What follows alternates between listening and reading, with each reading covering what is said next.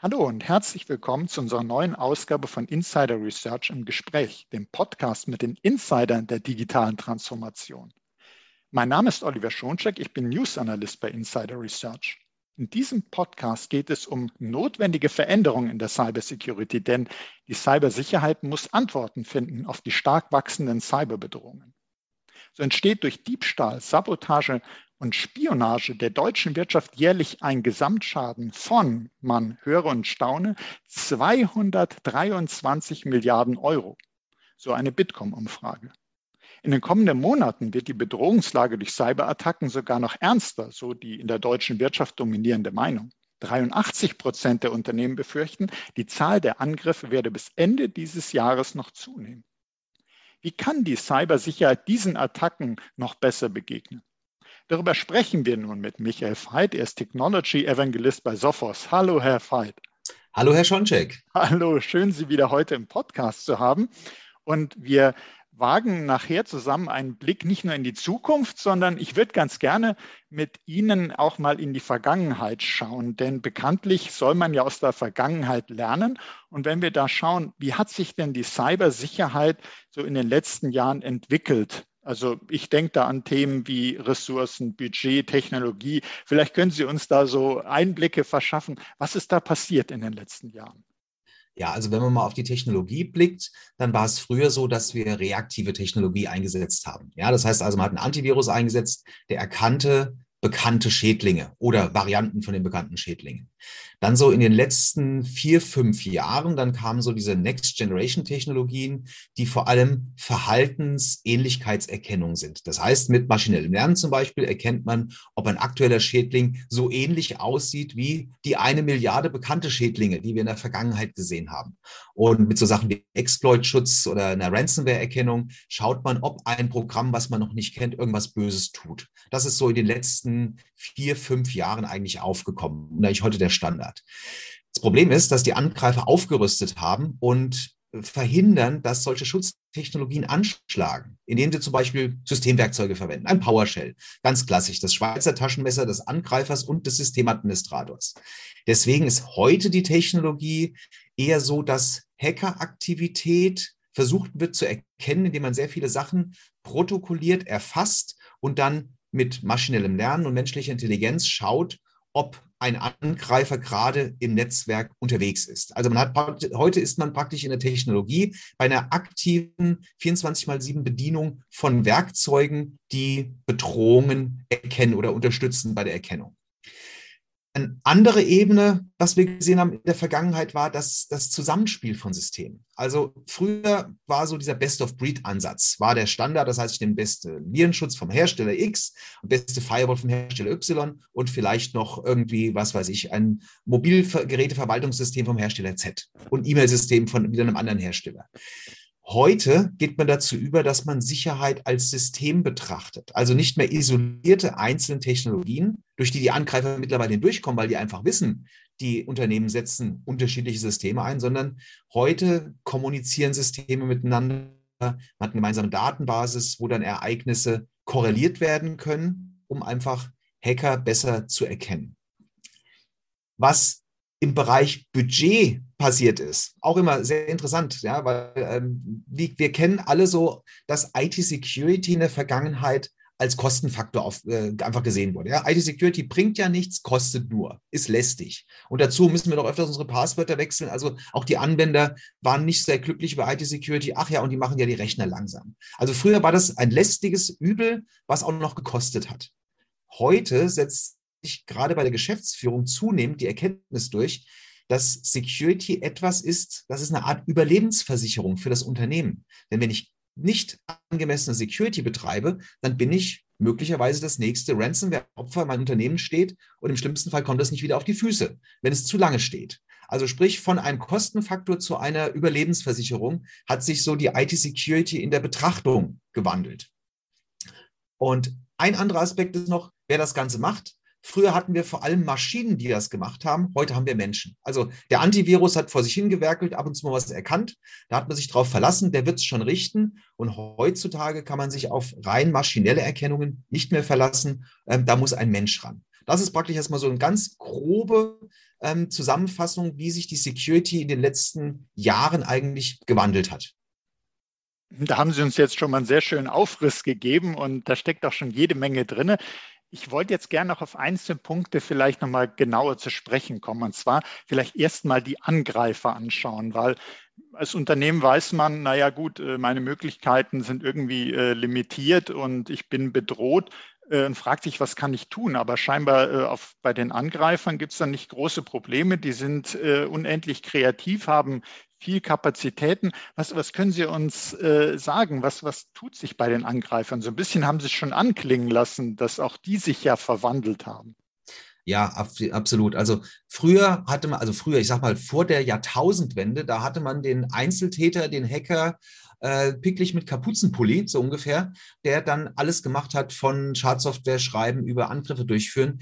Das ist lange, lange Vergangenheit. Also wir haben heute das organisierte Verbrechen, das sind Hackergruppen, die arbeitsteilig äh, einzelne von diesen Teilen übernehmen. Die einen suchen die Sicherheitslücken, die anderen suchen die Unternehmen, die sie angreifen können, die dritten führen die Angriffe durch, die vierten betreiben die Infrastruktur und die fünften, die sind das PayPal des Darknets und sorgen sich da, dafür, dass, dass die Kohle reinkommt, so ungefähr.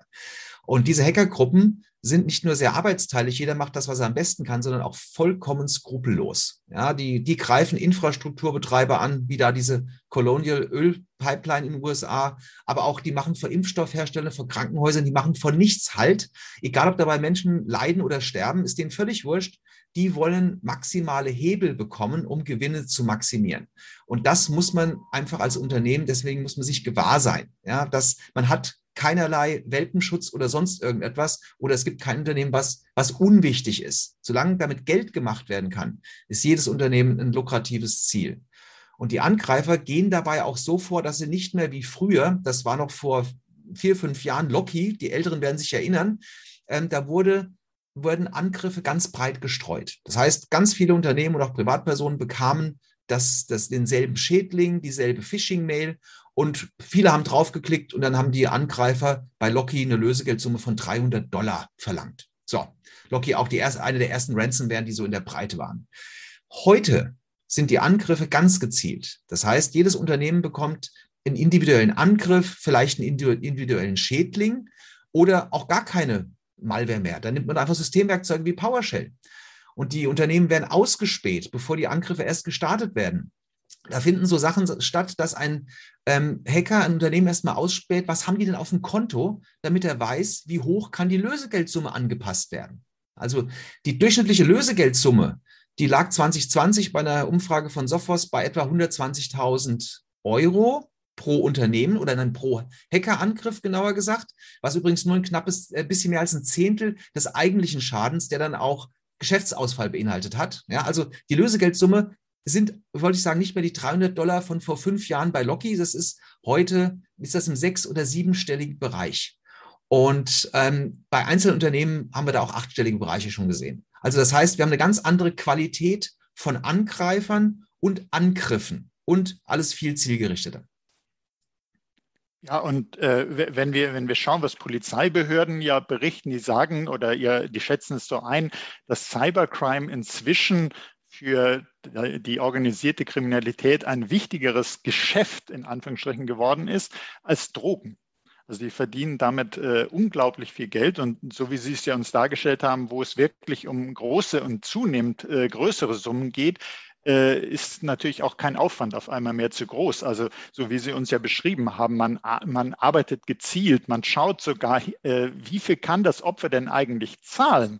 Reizt sich das auch aus? Überreizt sich das nicht, vielleicht kann der gar nicht zahlen, weil er das Geld nicht auftreiben kann. Also gucke ich mal, dass ich mein Erpresserangebot in Anführungsstrichen auf dieses Opfer zuschneide. Und äh, das ist natürlich eine ganz schlimme Entwicklung, gerade weil ja auf Seiten der Unternehmen sich bei den Budgets und bei den Fachkräften nicht viel machen lässt. Die sind chronisch knapp. Aber zumindest, wenn wir jetzt auf die äh, Seite der Technologie schauen, da tut sich ja was, um die Unternehmen zu unterstützen. Können Sie uns da noch mal ein bisschen ins Bild setzen? Ja, also in der Vergangenheit hatte man den Ansatz, ähm, Technik oder Technologie unterstützten Unternehmen. Und das war auch sage ich mal, von bis vor, sage ich mal, fünf bis zehn Jahren war das ein valider Ansatz. Das heißt, ich hatte eine Firewall, ich hatte eine E-Mail-Security, ich hatte eine Web-Security, ich habe eine Endpoint-Security, ein Antivirus dort und irgendwas wird schon anschlagen, wenn jemand versucht, mich anzugreifen. Ja, man hatte vielleicht mal zwei, drei infizierte Rechner pro Jahr, dann hat man die Dinge neu formatiert oder weggeschmissen. Das war ein sehr begrenzter Schaden, der da, oder die Bedrohung, die auf die Unternehmen zukam. Und das konnte ich mit Technik, mit einem Antivirus und der Firewall eigentlich ganz gut erschlagen. So. Diese Zeiten sind leider vorbei. Man kann heute nicht mehr die Security betreiben, so wie man sie vor vier, fünf Jahren noch betrieben hat. Heute brauche ich Technologie, die Menschen unterstützt. Ich brauche Menschen, die von der Technik vorqualifizierte Informationen in, äh, analysieren und interpretieren. Ähm, die künstliche Intelligenz spielt dabei eine große Rolle. Das heißt, man sammelt an ganz vielen Stellen im Unternehmen Ereignisse. Was passiert auf einem Endpoint? Welche Prozesse werden gestartet? Wohin wird kommuniziert? Man sammelt das Ganze auch im Netzwerk. Man sammelt das im Bereich E-Mail oder in der Cloud Security. Und eine künstliche Intelligenz kann über die riesigen Datenmengen, die da anfallen, sehr gut drüber gehen. Dafür ist eine KI exzellent geeignet, darin Muster zu erkennen. Oder auch Anomalien. Ist das ein verdächtiges Anmeldeverhalten vielleicht? Oder ähm, da, da kommuniziert gerade irgendein Prozess, obwohl der Benutzer gar nicht angemeldet ist. Also solche Sachen kann eine KI sehr gut analysieren und vorqualifizieren. Menschen, äh, menschliche Analysten wissen aber, wie Angreifer vorgehen. Und das heißt, menschliche Analysten haben dann die Möglichkeit, diese von der KI vorqualifizierten Ereignisse mit menschlicher Intelligenz, Verstand und dem Wissen um die Vorgehensweisen der Angreifer interpretieren. Also wir haben hier praktisch ein Zusammenspiel von künstlicher und menschlicher Intelligenz und ganz umfangreichen Schutztechnologien, die an verschiedenen Stellen auf Ereignisse lauschen, bei denen kein Antivirus anschlägt. Also wenn so ein Systemwerkzeug verwendet wird, ein PowerShell, gutes Beispiel, oder WMIC. Es gibt einfach eine ganze Menge gute Windows-Systemtools, die von einem Antivirus laufen gelassen werden, weil das sind ja, die sind ja in Ordnung, ist ja keine Malware. Aber Angreifer verwenden diese im Rahmen von Angriffen bösartig zum Ausspähen oder zum Verschlüsseln oder zu was auch immer. Und der Mensch bekommt dann von einer KI vorgelegt, hey, wir haben hier verdächtige PowerShell-Ausführungen, ähm, schau dir das doch mal an. Und der Mensch sieht dann, oh ja, da ist ja gerade das, vorher das passiert, danach ist das passiert, das ist wahrscheinlich ein Angreifer oder nee, nee, das sind normale Systemvorgänge oder Systemwerkzeuge, da ist ein Administrator gerade am Werk. Also offensichtlich kann man auch sagen, dass die KI eben den Menschen unterstützt. Es war ja auch lange Zeit so mal die Überlegung, wird denn vielleicht der Mensch in der Security überflüssig? Kann die KI das ganz ablösen. Und Sie sagen uns ja auch gerade, die KI unterstützt, die hilft, die äh, macht eine Vorqualifizierung, die hilft bei der Priorisierung. Und dann schaut aber nochmal der menschliche Experte, die menschliche Expertin drauf und sagt, nee, das, äh, ich weiß, das ist ein Prozess, der sieht ungewöhnlich aus, aber der hat seine Berechtigung. Oder nee, Moment, der Prozess sieht zwar gewöhnlich aus, aber da dürfte gar nicht sein. Derjenige hat sich gar nicht angemeldet, der kann das gar nicht sein oder äh, solche Punkte, die eben Erfahrung, äh, breites Wissen voraussetzen, die eben der Mensch hat und die sich so ein KI-System immer weiter versucht anzutrainieren, aber den Menschen da nicht äh, ersetzen kann. Vielleicht noch mal ein Blick. Sie haben ja gesagt, ähm, dass die äh, sicherheitsrelevanten Informationen, die ein Unternehmen auswerten kann, um Bedrohungslagen zu qualifizieren, die können sein auf den Endpoints, im Netzwerken der Cloud. Aber doch hat man ja als Unternehmen nur eine eingeschränkte Sicht, wenn man nur so auf die eigenen Infrastrukturen schaut. Ähm, kann denn etwas wie eine Threat Intelligence von außen, also externe Bedrohungsintelligenz helfen? Ja, also äh, wenn man mal schaut, was ist, was ist eigentlich ähm, Threat Intelligence? Das sind Informationen, wie Angreifer vorgehen. Also welche zum Beispiel ganz trivial, welche äh, Domains oder IP-Adressen verwendet werden für die Command-and-Control-Kommunikation, um, um was fernzusteuern. Ähm, aber auch wie aktuelle Schadsoftware aussieht, wie Phishing-E-Mails aussehen. Ähm, das ist praktisch Threat Intelligence und Security-Unternehmen wie auch Sophos betreiben Labore, in denen sie Informationen über solche Bedrohungen aus ganz vielen Quellen sammeln, auswerten und dann nutzen. Und zwar für eigene Lösungen. Also wir nutzen natürlich die, die Threat Intelligence der Sophos Labs für unsere eigenen Security-Lösungen. Aber es gibt auch Unternehmen, die, stell, die, die ausschließlich solche Daten erheben und dann Kunden und Partnern bereitstellen, die diese wieder in die eigenen Lösungen integrieren. Und natürlich, je mehr man weiß, je mehr größere Sichtbarkeit man hat, wie Bedrohungen gerade aussehen, ähm, bedeutet die Integration von der internen und externen Threat Intelligence von solchen Quellen in die eigene Lösung ähm, oft eine deutlich bessere Erkennung von Bedrohung. Also Threat Intelligence ist notwendig, um einfach zu wissen, wie Angreifer vorgehen. Das können von IP-Adressen bis zu kompletten Taktiken, wie Angreifer im Unternehmen sich umschauen, verschiedenste Arten von Informationen sein. Wenn wir jetzt das mal beispielhaft anwenden äh, auf Ransomware-Attacken, über die wir gesprochen haben, die ja nun auch wirklich um sich greifen, die eine enorme Bedrohung geworden sind, die es schon lange gibt, aber wir haben uns da auch mal schon drüber unterhalten, zu meiner Freude. Äh, hat, da hat sich ja einiges geändert bei Ransomware. Wie, wie kann man denn da den Endpunktschutz verbessern? Vielleicht auch mit Threat Intelligence oder vielleicht können Sie uns auch was zu dem Stichwort XDR sagen. Also im Bereich Endpoint Security hat man in den letzten fünf Jahren solche Entwicklungen gesehen, dass die Tendenz hingeht zu Verhaltenserkennung, zum Beispiel einer Ransomware-Erkennung, die dann auch einen Schädling erkennt oder auch ein gutes Programm wie ein PowerShell erkennt, wenn es anfängt, Dateien zu verschlüsseln und das Ganze auch stoppt. Die Hacker versuchen aber an diesen, auch an diesen Erkennungen vorbeizukommen. Und deswegen hat man in den letzten Jahren das ganze Thema Endpoint betrachtet als Endpoint Detection Response. Das heißt, das sind Technologien, die nicht nur schützen, sondern die auch ähm, schwache Signale erkennen, die dann ausgewertet werden können, um Hackeraktivität zu erkennen. Zum Beispiel, wenn ein PowerShell-Prozess irgendwelche komischen Sachen macht, wie eine Verschlüsselung oder sich umschauen im Netzwerk. Das sind alles Themen, Endpoint Detection Response, EDR, die finden am Endpoint statt. Also ich habe eine ganzheitliche Sicht über alle meine Endpoints und Server im Unternehmen. XDR erweitert das jetzt noch auf das Thema Netzwerk, auf das Thema Cloud, auf das Thema Mobile. Das heißt, hier werden Ereignisse am Endpoint und im Netzwerk beim Anfallen dieser Informationen mit internen und externen Threat Intelligence Informationen angereichert. Und diese Informationen werden dann in einer zentralen Instanz in einem Data Lake gespeichert. Und das sind hochqualifizierte mit Threat Intelligence angereichte Informationen, die dann wiederum zur Erkennung von Hackeraktivitäten korreliert werden können. Diese XDR-Ereignisse unterscheiden sich da von den SIEM-Systemen der Vergangenheit, die niedrig oder gar nicht qualifizierte Informationen unterschiedlicher Quellen Firewall 1, Herste äh, äh, Endpoint vom Hersteller 2, Mobile vom Hersteller 3. Ja, die also die, die SIEM-Systeme haben niedrig oder gar nicht qualifizierte Informationen unterschiedlicher Quellen, vor allem zentral gesammelt, ähm, haben es aber sehr schwer gehabt, wenn überhaupt eine Korrelation zwischen den Herstellern der Ereignissen auf der Firewall von dem ersten Hersteller mit den Endpoint-Ereignissen auf den Endpoints äh, vom Hersteller Y, die entsprechenden Schutzlösung herstellen zu können. Das hat dazu geführt, dass SOC-Teams mit SIEM-Systemen in der Vergangenheit oft in Fluten von Fehler, äh, Fehlalarmen ertrunken sind und die Nadel im Heuhaufen übersehen haben oder gar nicht gefunden haben.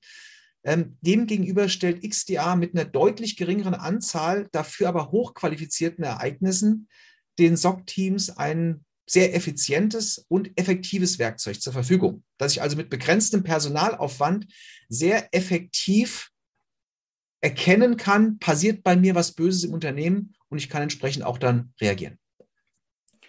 Ja, das heißt also mit XDR hat man eine neue Technologie, die auch so die Antwort bietet. So äh, denke ich mir das auf die Angriffswege, die vielfältigen Angriffswege, die äh, beschritten werden. Es ist ja nicht nur eine Attacke, die kommt über E-Mail oder eine Attacke, die geht nur auf Endpoint, sondern diese lateralen Bewegungen, die, wenn man sich diese Angriffswege anguckt, die können ja total verschachtelt sein. Und da ist natürlich so ein Ansatz, wie Sie es uns gerade so schön beschrieben haben, ideal, um da überhaupt auf die Spur zu kommen, die Zusammenhänge zu sehen, früher zu erkennen, besser abzuwehren. Also auf jeden Fall sehen wir in der, im Bereich Technologie hat sich ja damit jede Menge getan.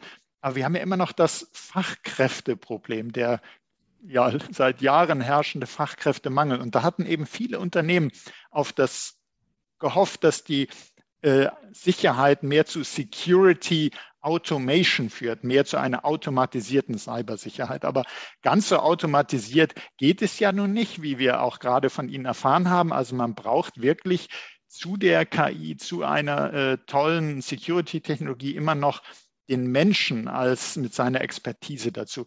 Könnte man denn sagen, dass so die Sicherheit der Zukunft, Cybersecurity in der Zukunft, etwas ist wie ein Teamplaying zwischen äh, ja einerseits der intelligenten Cybersicherheit, eine Threat Intelligence, aber auch äh, dem Team eines Security-Anbieters oder auf jeden Fall äh, erfahrenen Security-Analysten. Wäre das sozusagen etwas, was man als Zukunftsbild werten könnte? Ja, definitiv. Also technische Systeme und menschliches Personal werden in Zukunft noch viel mehr zusammenarbeiten und die jeweiligen Stärken bestmöglich nutzen. Ja, also die technischen Systeme mit KI und allem, was so automatisierbar ist, sind einfach perfekt in der Lage, die riesigen Datenmengen von Ereignissen, die anfallen, vorzuqualifizieren und dann genau diejenigen zu isolieren, bei denen entweder automatisiert reagiert werden soll. Also wenn das ein eindeutig bösartiges Verhalten ist, dann wird natürlich automatisiert reagiert, da wird eine Bedrohung gestoppt. Und bei den unklaren, bei den Verdächtigen, dann werden die entsprechend Menschen vorgelegt, die das Ganze mit menschlicher Intelligenz bewerten können, um dann zum Beispiel zu sehen, ob eine Programmausführung jetzt ein typischer äh, Schritt im Rahmen eines Angriffes ist oder ob das vielleicht ähm, ein Administrationsereignis ist oder ob es einfach, einfach ähm, äh, etwas war, wo die, wo die KI einfach den Kontext nicht erkennt, der Mensch aber den Kontext hat und der Mensch dadurch das einfach besser qualifizieren, besser interpretieren kann.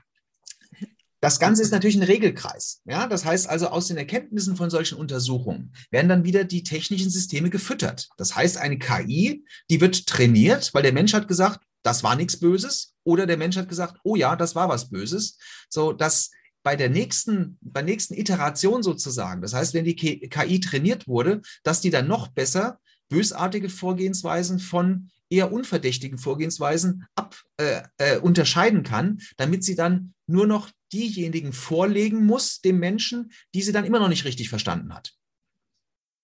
Hm, also kann ich mir das so vorstellen, wenn wir die menschliche Intelligenz und die künstliche Intelligenz so als Team in der Cybersicherheit sehen, dass eben der Mensch äh, der KI hilft, auch immer besser zu werden und im Gegenzug die Gegenleistung ist, dass die KI immer stärker unterstützt und äh, entlastet, was ja letztlich dem Ressourcenproblem zugutekommt, was dem Budgetproblem zugutekommt. Also dass diese automatisierte, intelligente, synchronisierte Security letztlich schon helfen kann gegen diesen Mangel an Budget, an Ressourcen, weil man kann einfach die Aufwände reduzieren. Verstehe ich das dann richtig?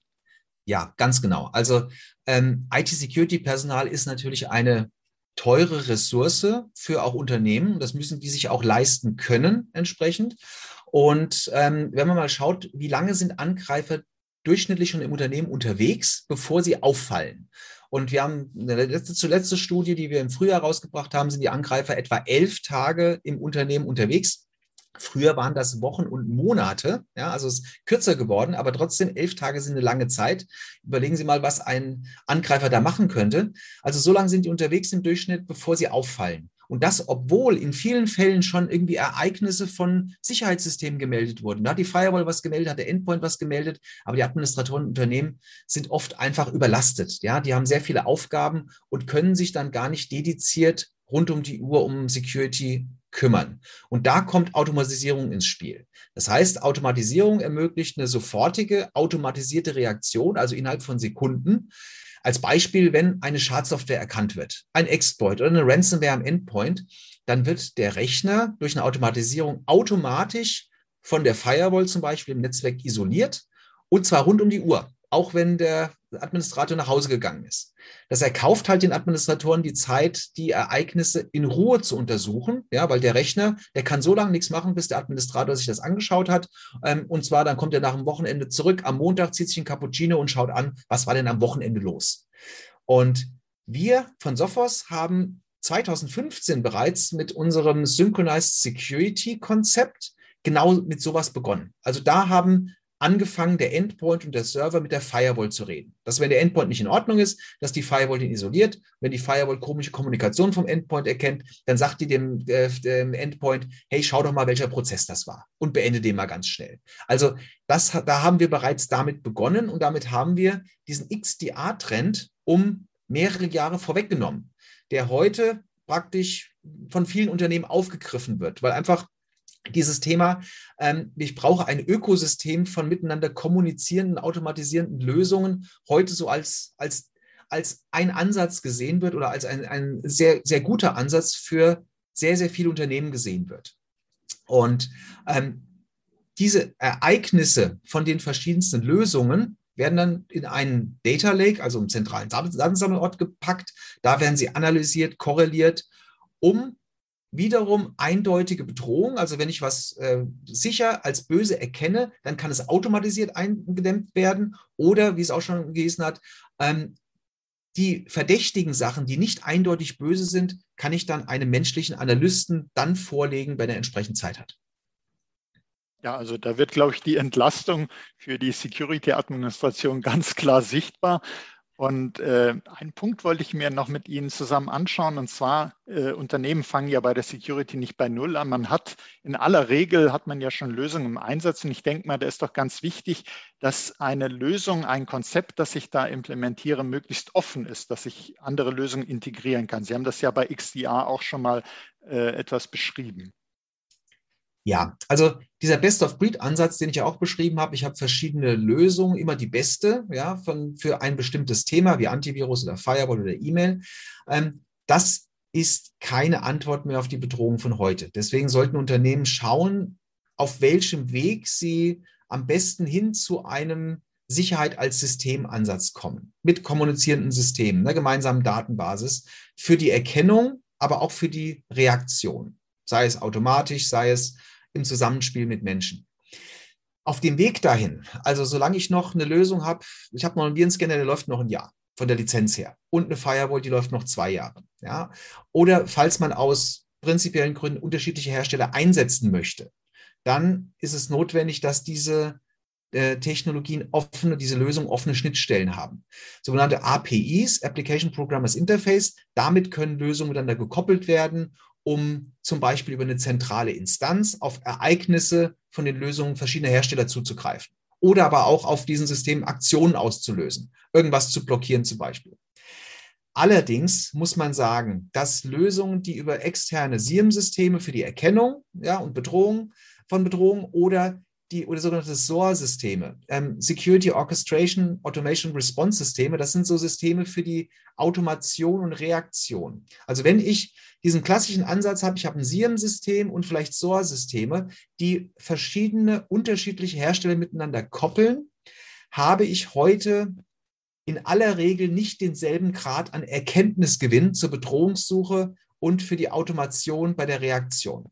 Also diese hoch angereicherten XDA-Informationen, bei der die Firewall schon weiß, in dem Moment, in dem eine Kommunikation ist, weiß die Firewall schon, was das für ein Endpoint ist, was das für ein User ist, was das für ein Prozess ist. Das weiß eine Firewall schon bei jeder Kommunikation und die Information, die sie dann praktisch in eine Data Lake reinschmeißt zur Korrelation und Erkennung, ist sehr viel höher qualifiziert, als wenn ein SIEM-System erst sich den rein selbst machen muss, über verschiedene externe Quellen und dann ein anderes System, was zur Automation weitergibt. Das heißt, XDA-Systeme, die typischerweise proprietär sind, also ein Hersteller stellt XDA äh, für alle seine Lösungen bereit, hat den Vorteil der hohen Integration, der hochqualifizierten, geringere Menge an Informationen, die ich analysieren kann. Dafür bedeutet das aber, dass ich alle Lösungen von, von einem Hersteller oder viele Lösungen von einem bestimmten Hersteller einsetzen muss. Mhm, also sieht man, glaube ich, hier auch wieder, Zeit ist nicht nur Geld, sondern Zeit hilft auch der Security, also Zeitersparnis. Es geht deutlich schneller dann. Es muss also nicht erst eingesammelt werden und Korrelationen müssen irgendwie hergestellt werden, sondern die sind schon entsprechend perfekt integriert.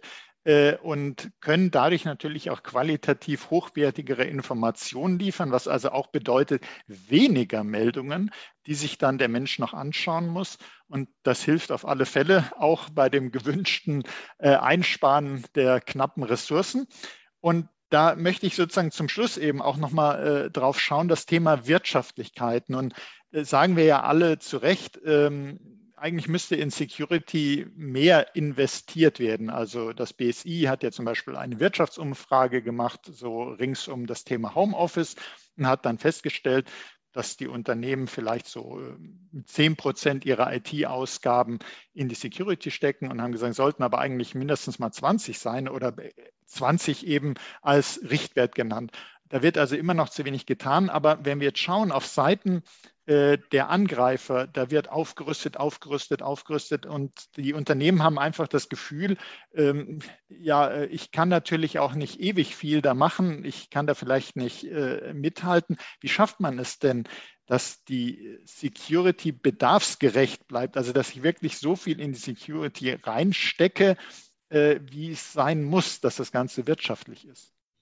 Ja, also Security muss man so betrachten, nicht in Bezug, also nicht nur in Bezug darauf, was kosten jetzt die Lizenzen für die verschiedenen Sachen, sondern vor allem auch, was bringt mir das? Also ganz klar, ermöglicht es meinem Unternehmen einfach das Überleben, indem ich nicht fürchten muss, dass ein Ransomware-Angriff da ist. Ähm, das ist im Prinzip so die Gesamtbetrachtung. Aber natürlich soll, muss man schauen, auch mit dem entsprechenden Budget ja, von, von, der, von der IT, ähm, wie gehe ich da am sinnvollsten vor? Und die sinnvollste Vorgehensweise ist sicherlich, dass ich sukzessive alte Technologien gegen neue austausche. Und zwar Technologien, die miteinander kommunizieren, bei denen ganz umfangreich Daten zentral gesammelt werden, um sie entsprechend analysieren zu können mit menschlicher künstlicher Intelligenz. Und der Effekt ist, dass je mehr neue Lösungen praktisch in so ein Ökosystem hinzukommen und damit kom äh, miteinander kommunizieren, desto zum einen besser ist das Unternehmen geschützt und desto einfacher ist auch die Verwaltung der Sicherheit. Das heißt, es fallen dann Verwaltungskosten weg, weil nicht der eine Admin für die eine Lösung geschult werden muss und der andere Admin für die andere Lösung, sondern ich habe praktisch einen Ort, an dem ich die Security verwalte. Also ich habe nicht nur bessere Sichtbarkeit, Korrelation, Schutz, sondern auch eine einfachere Verwaltung. Und durch Automation habe ich außerdem den Effekt, dass nicht irgendwie ein Administrator nachts rausgebimmelt werden muss, wenn da irgendwo Alarm hochgeht, sondern durch die Automation habe ich die Möglichkeit, dass Systeme automatisch reagieren und Systeme isolieren, die eine Bedrohung darstellen. Das heißt, dafür spare ich tatsächlich auch Kosten wiederum für Personal.